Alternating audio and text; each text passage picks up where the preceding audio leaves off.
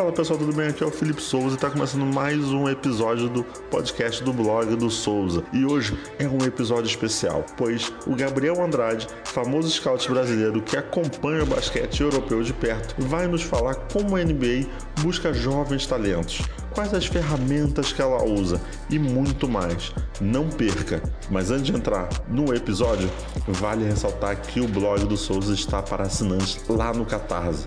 Com somente 7 e 10 reais você tem acesso a matérias exclusivas, a podcasts exclusivos e sorteios de brindes e produtos vinculados ao basquete também. Então não perca essa oportunidade. Bom episódio para você!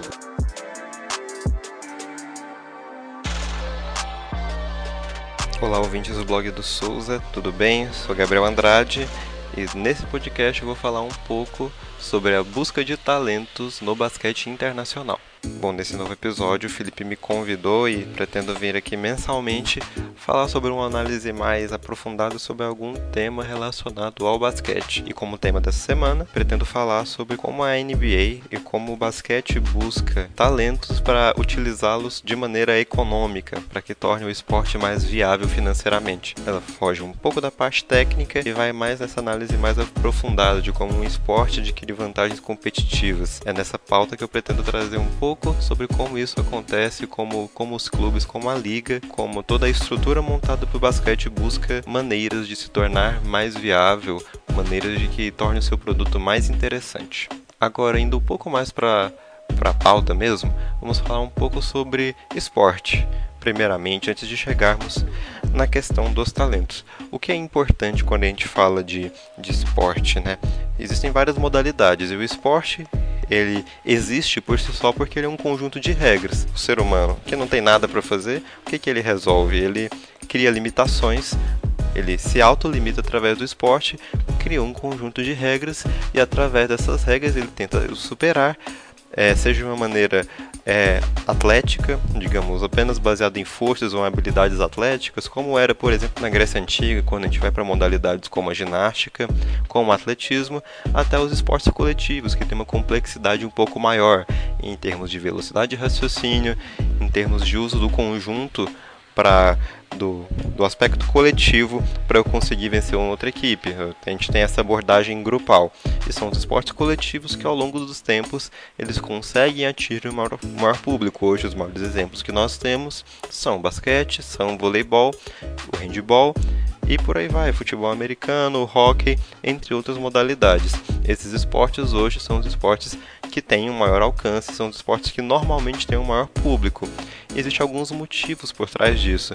Os esportes se moldaram ao longo do tempo para atingir vantagens competitivas em relação a outras coisas. Se antes essa competição era mais restrita entre um esporte e outro, quando nós falamos em prática, o esporte no seu aspecto mais físico mesmo, naquela relação é um pouco além do entretenimento como nós temos hoje, com o tempo ele começou a se moldar para que as pessoas assistam, que ele compita com outras maneiras de entretenimento. Hoje, por exemplo, se a NBA quer que o seu League Pass, o seu plano de assinatura, consiga mais pessoas, que mais gente esteja assistindo, uma, maior audiência, ela vai competir com outras maneiras. Ela vai competir com a TV fechada, vai competir com a TV aberta, vai competir por, contra serviços de streaming como a Netflix. Então, o esporte ele precisa ser tão interessante quanto outras modalidades ou quanto outras maneiras em que as pessoas estão descansando, que elas estão usando o seu tempo para fazer coisas além das atividades das obrigações do dia a dia.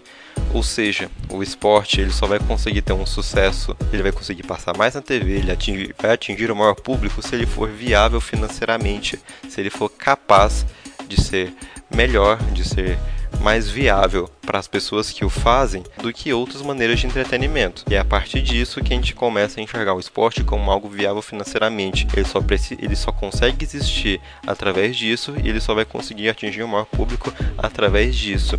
E aí as ligas, os clubes, é, toda a estrutura do esporte ela precisa se organizar para conseguir atingir o seu objetivo, que não é simples. Você precisa muitas vezes transformar suas regras ou investir muito dinheiro é, de maneiras diferentes, atacando de, é, frentes diversas para atingir esse objetivo. E aí que a gente começa a analisar que na verdade o esporte e o basquete, que é o nosso objeto de estudo no caso, ele tem recursos que vão fazer ele atingir, ele é, ter essas vantagens competitivas em relação a outras maneiras. É, o que, que o esporte costuma ter de recursos que estão dentro dele, que faz parte dele mesmo, que vai fazer que ele tenha vantagens contra outros esportes. A gente tem as regras, as regras por si só modelam o esporte de uma tal maneira que ele vai ser mais interessante do que o outro. Hoje, o que o, o, que o basquete tem de forte é o dinamismo. O tempo de posse de bola é, um, é de 24 segundos, pensando numa partida de 48 minutos no mínimo é, ter essa limitação de posse de bola que permite que o jogo seja movimentado, que eu produza vários lances ao mesmo tempo. Aí eu tenho um viés dinâmico que permite que o jogo produza mais lances, que ele produza mais jogadas que vão ficar em melhores momentos, ou que ele permita que o telespectador fique mais ativo do que numa partida que às vezes não tem essa movimentação. Essa é uma vantagem enquanto regra, mas é o que nós estamos ter, querendo chegar no ponto não é das regras, mas de outro aspecto importante interno que diz respeito do esporte esporte do basquete, que é o talento. Nenhum esporte se forma sem talento. É preciso que você tenha grandes jogadores, grandes craques para que esse esporte seja atrativo. Mesmo esportes que não são coletivos, muitas vezes eles conseguem grandes públicos, uma grande audiência, porque existem grandes craques, grandes pessoas que conseguem atrair audiência, atrair patrocinadores, que quebram recordes e que com isso você tem uma que mesmo que as pessoas não assistam o esporte, elas são pessoas conhecidas que vão fazer com que isso ganhe uma nova projeção. Citando exemplos, nós temos o Zen Bolt. O Zen Bolt no atletismo, ele é um grande talento, um quebrador de recordes, um cara que conquistou várias medalhas olímpicas e ele por si só, ele é muito mais famoso do que os seus concorrentes e as pessoas conhecem muito mais o Zen Bolt do que conhecem os 100 metros rasos, os 200 metros rasos ou a estrutura do atletismo de curtas distâncias. No exemplo da natação, nós temos Michael Phelps, um outro recordista de inúmeras medalhas em diversas competições a nível mundial e olímpico, que tornou a natação é, o nome Michael Phelps mais conhecido do que, do que outros membros da natação. A nível nacional, nós temos grandes exemplos de grandes pessoas em esportes não populares que ajudaram isso a crescer dentro do, dentro do Brasil. Um grande exemplo que eu acho de, em termos de popularidade, de como eh, que está mais é, ligado à memória recente da população brasileira é o Guga. O, o, tênis não é um esporte muito popular no Brasil, mas a imagem que o Guga tem todos os títulos que ele conquistou em Roland Garros e em outros torneios é, no, no ciclo dos torneios do tênis tornou ele muito famoso, uma figura muito mais importante do que o tênis é importante para o Brasil. Isso eu estou citando de exemplos de esportes individuais, que você precisa de grandes jogadores individuais para fazer com que você tenha uma alavancagem. Os esportes coletivos que costumam ser mais populares, normalmente eles têm um, grandes coletivos, grandes times, mas também é necessário os grandes craques. Ou você pode imaginar que até hoje pessoas perguntam se Oscar Schmidt ainda joga basquete, porque ele é de longe o nome mais popular da história do basquete brasileiro, pelo fato de, de ter conquistado o PAN e de ter sido um nome importante numa época que que a TV aberta começou a ser. É, a gente tinha mais acesso às mídias do que na época que o Brasil ganhou mundiais com a geração do Vladimir Marques, com a geração do Amauri. Então, ele tem essa vantagem com relação a esses outros, esses outros jogadores do Brasil que tiveram títulos mais importantes. Mas a questão aqui nem é falar dos títulos dos caras, o título do Valmir, do, é, do Vlamir e do Amauri, mas sim entender que o esporte ganha outra dimensão quando esses talentos, que são recursos raros, são recursos difíceis de serem imitados, talento é, tem, tem algo que é desenvolvido, o talento não simplesmente nasce para jogar esporte. Mas em compensação, formar um atleta não é fácil. Muitas vezes você precisa de grandes jogadores fora da curva, principalmente em nações onde é, o esporte não é disseminado culturalmente. A gente produz muito mais craques no futebol porque o Brasil é um país do futebol, um país que que o futebol é muito mais praticado do que outros esportes, assim como é muito mais natural formarem-se grandes jogadores de basquete nos Estados Unidos, grandes jogadores de hóquei nos países nórdicos e por aí vai essa questão de o desenvolvimento de talento dentro de uma cultura facilita, você tem muito mais acesso, você produz muito mais recurso para isso, não basta ver quantos jogadores chineses existem de tênis de mesa. Mas voltando ao basquete, é, nós temos que entender essa importância do talento. E se eu fiz a associação do Oscar Schmidt, que é um nome ainda muito conhecido no Brasil, mesmo para pessoas que nasceram após seu, a sua carreira, nós temos o grande exemplo de marca de jogador que é sempre lembrado quando a gente fala de basquete, que é o Michael Jordan. O Michael Jordan é um grande nome da história da NBA, o grande nome da história do basquete e o grande responsável pelos títulos do Chicago Bulls, que segue um time, uma marca muito valiosa e uma marca muito conhecida, mesmo tendo a sua história vitoriosa ali nos anos 90, tendo bons times em outras eras, mas com destaque para a era Jordan. Jordan que virou uma marca de tênis, que virou um jogador extremamente um, um dos grandes casos dentro do, do esporte de carreira bem sucedida, tanto no basquete quanto nos investimentos fora. Ele se fez uma grande marca, ele mesmo, Michael Jordan, é um jogador extremamente conhecido, tanto pela sua maneira plástica de jogar, quanto pelos seus títulos, quanto pela sua trajetória, inclusive chegando a fazer filmes para Hollywood, como foi o caso de Space Jam é, ter esses jogadores, esses grandes craques, eles não têm o poder só de transformar um jogo em quadra, eles transformam toda a mídia ao redor, podendo chegar a um nível de cinema, como foi o caso do Michael Jordan, mas ele torna-se um ser conhecido na sociedade. Então, muito dinheiro circula quando a gente fala que a gente consegue formar um grande craque. É o exemplo que hoje nós temos com LeBron James, com Stephen Curry, com Kevin Durant, são jogadores que são extremamente conhecidos e que por si só, por eles existirem enquanto atletas, geram-se muito dinheiro ao redor deles. Não são apenas jogadores, são marcas. E são esses grandes craques que compõem grandes times, que compõem grandes histórias do esporte, que vão fazer com que o esporte ganhe dinheiro, que ele vai gerar toda uma mídia ao redor disso que ele vai conseguir produzir toda a estrutura além do basquete, além do que acontece em quadra, que vai tornar esse produto de entretenimento. A gente não vende só o jogo, nós vendemos as histórias que o jogo produz. Então é importante que esses grandes jogadores existam. E aí que nós entramos em outra parte se nós precisamos de talentos e se eles não são fáceis de serem formados ou de serem encontrados, é preciso de um esforço conjunto da estrutura do esporte para que esses talentos sejam formados em maior quantidade, e não só em maior quantidade, mas como em maior qualidade. E aí, a NBA não é uma liga boba, ela está sempre investindo em todos os seus clubes, ou mesmo enquanto liga por si só, para tentar encontrar o maior número de talentos possíveis. E nisso ela desenvolve uma série de programas que permitam com que atletas de diferentes lugares possam um dia chegar na NBA e possam um dia se tornar um grande craque. Nós temos como exemplo como um programa que a NBA mesmo, enquanto liga realiza, que é o Basquete Sem Fronteiras. O Basquete Sem Fronteiras é uma iniciativa da liga em que ela, faz, ela realiza vários eventos ao redor do mundo, vários campos, onde ela reúne talentos de diversos países.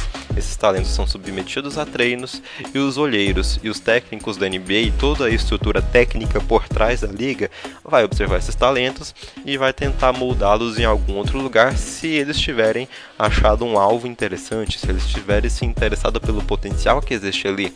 Como exemplos recentes, nós temos, temos dupla, a dupla de camaroneses Joel Embiid e Pascal Siakam, jogadores que mal tinham contato com o basquete em Camarões aos seus 15 anos, que foram quando eles começaram a ser observados enquanto grandes talentos potenciais no Basketball e False Brothers, e nisso, eles viajaram para os Estados Unidos e foram começar a se desenvolver realmente em uma estrutura que permitisse que ele se desenvolvesse como não era possível em Camarões. A NBA realizou esses eventos, identificou ali potenciais caras e também o, o os, os jogadores, os técnicos de, do, do, high school observaram potenciais ali, levaram, se desenvolveram e hoje Pascal Siakam foi eleito o jogador que mais evoluiu na última temporada da NBA, assim como ganhou o título da NBA como segundo principal atleta do Toronto Raptors, ao lado do Kawhi Leonard. Joel Embiid, hoje um dos grandes defensores da NBA, um jogador até muito mais relevante do que o Pascal Siakam, por tudo que envolveu, como como sua carreira cresceu rápido, vista a quantidade pequena de jogos antes do basquete profissional que ele competiu, foi realmente um caso é, bem diferente em relação à curva de carreira, porque era um talento realmente nato para o basquete, um cara que se desenvolveu rápido, que buscou ferramentas para crescer, mas era um cara que tem instintos muito bem claros de basquete, um cara com grande QI. Isso que ajudou ele a se desenvolver mais rápido. E é em busca desses caras que unem, na casa do Pascal Siakam e do Embiid, eles tinham um potencial físico. Isso ajuda na hora de se desenvolver. Jogadores atléticos, jogadores longos, jogadores fortes, jogadores moldados para a modalidade. Isso ajudou, obviamente, o seu potencial mesmo sendo jogadores que não eram desenvolvidos no aspecto técnico, é, na estrutura de basquete que eles tinham disponíveis em seus países, você precisava apenas identificá-los e aí sim desenvolvê-los numa estrutura que permitisse o seu crescimento adequado. E a NBA uma promoção no evento como o Basketball Photo Borders conseguiu identificar esses caras e torná-los produtos econômicos, produtos que tornam o basquete, NBA, mais viável, que vão gerar mais receita para a liga. E sempre importante, a NBA precisa se preocupar com sua viabilidade financeira, com sua audiência, buscando medidas que vão tornar o basquete mais atraente com relação a outras modalidades. Hoje, o exemplo mais recente que nós temos da NBA se modelando enquanto liga, se modelando enquanto esporte, buscando sempre novos talentos e uma, a mais nova iniciativa delas são as NBA's Academies, as academias da NBA. Essas academias da NBA são nada mais nada menos que uma espécie de categoria de base da NBA, onde existem é, onde existem vários técnicos técnicos com experiência em NBA, com técnicos com experiência no basquete universitário, que trabalharam com desenvolvimento de talentos ao longo de sua, toda a sua carreira, ao longo de todos os seus de, ao longo de todos os anos enquanto experiência profissional para desenvolver grandes jogadores. E colocando academias em lugares-chave, onde eles identificam que existe um potencial inexplorado, para buscar lapidar os diamantes que elas vão achando ao redor do mundo. E veja só, são lugares inexplorados porque ele não vai colocar uma NBA Academy na Louisiana ou uma NBA Academy em Los Angeles porque não tem uma necessidade. A estrutura de esporte nos Estados Unidos já é bem desenvolvida e não faz sentido para um atleta que já está nos Estados Unidos buscar um outro meio de desenvolvimento. É um dinheiro que talvez não faça tanto sentido ser investido nesse tipo de local onde já existe. Da mesma forma, uma NBA Academy na Europa também não faz tanto sentido, porque o basquete europeu também é mais desenvolvido, existem estruturas de clubes que existe mais dinheiro por trás, os jogadores são pagos. Isso envolve uma, também um, um aspecto mais difícil de você valer esse investimento à medida que os atletas têm outros tipos de incentivo. Existe uma estrutura também de formação contínua. Os atletas também são formados na Europa. Uma outra maneira com relação à NBA, mas virtualmente os atletas acabam chegando na Europa e a Europa continua sendo o segundo maior celeiro de talentos para a NBA. Em compensação, a liga pensa em outros lugares onde existe um, uma ineficiência de mercado, onde esses talentos não foram tão explorados. Então, das, N, das NBAs Academies ao redor do mundo foram pontos estratégicos. Existe uma na Austrália, existem três na China, existe uma na Índia, uma na África e uma na América Latina, que são os lugares mais inexplorados com relação a talento as NBAs Academies na África, o motivo é óbvio, estão observando o potencial físico dos atletas africanos, que, à medida como a gente costuma associar o basquete norte-americano com jogadores mais atléticos, mais explosivos, normalmente esses jogadores com maior envergadura, de maior potencial físico, normalmente são associados aos negros, e existe uma grande verdade nisso. Então, buscar jogadores na África faz também senti faz sentido por buscar jogadores com grande potencial físico, pouco desenvolvidos tecnicamente para podê-los inseri-los numa estrutura de desenvolvimento para que possam chegar à liga com um, um background técnico mais forte. E é nesse, nesse sentido que faz sentido a NBA Academy na África. Você já identificou vários potenciais físicos ali dentro, você precisa agora torná-los um produto mais viável para os clubes e torná-los em maior número, torná-los com que eles cheguem com maior qualidade nos próximos passos na carreira, seja que ele vá para um clube europeu depois da NBA Academy, seja que ele vá para o basquete universitário, ou seja que ele vá direto da NBA com as mudanças de regra em relação ao draft que estão para vir nos, nos próximos anos. Mas é importante que se forme esses atletas e estão buscando na África um grande celeiro de talentos. Agora existem três NBAs Academies na China. E o objetivo, no caso, o que eles buscam ali é muito claro. Você tem três, três NBAs Academies no país mais populoso do mundo. Se você junta isso à NBA Academy da Índia, você tem um potencial de mercado ali de 3 bilhões de pessoas, quase. Ou seja, se o mundo inteiro as estimativas estão acima dos 7 bilhões, você tem em dois países quase a metade da população mundial e faz sentido você buscar jogadores nesse tamanho de desse tamanho de população que existe na Ásia, desse tamanho de população concentrada nesses dois países. A China já é conhecida por ser uma liga de basquete de grandes salários, mas também é conhecida por não desenvolver no aspecto físico e técnico no padrão de outras ligas. Então, as academias da NBA entram nesse sentido de desenvolver os talentos chineses que são altos, que são grandes. A gente tem muitos exemplos de jogadores e da seleção chinesa de como, essa, de como esse país costuma produzir jogadores no aspecto físico, ao menos de tamanho, de grande potencial. E você tem um número muito grande de população para ser investido. Então faz sentido você buscar esses lugares porque é um grande número de gente. Você tem muito potencial de mercado aí dentro só em dois países e esse volume de quatro academias concentrado em dois países muito populosos. Por outro lado, também existe a NBA Academy da, da Austrália. A NBA Academy da Austrália ela está lá porque ela também tem, explora o mercado australiano, que é um mercado que vem fornecendo talentos continuamente para a NBA, e ela é uma espécie de academia de elite dentre elas, de forma que os principais talentos das NBAs Academies acabam indo para lá. Sejam eles brasileiros, sejam eles africanos, sejam coreanos, chineses, de todos os lugares do mundo em que vão explorando talentos para as várias academias da NBA, a Austrália é conhecida como a mais competitiva que reúne os melhores talentos ela vem sendo moldada através disso. Além do mais, nós temos a América Latina e é onde isso chega no Brasil. A América Latina tem como, enquanto continente, de ser conhecido como um continente extremamente miscigenado por conta da escravidão, por conta de diferentes tipos físicos que são formados aqui nós brasileiros conhecemos um pouco disso, de quanto existe um país diverso aqui dentro, de como nós, como nós conseguimos formar atletas de diferente potencial físico. Mesmo no basquete a gente já viu alguns exemplos, como jogadores como o Leandrinho, como o Anderson Varejão, o Thiago Splitter e o Nenê, que no auge das suas carreiras eram jogadores bem atléticos, de como é hoje o Bruno Caboclo, de como é o Didi Lousada.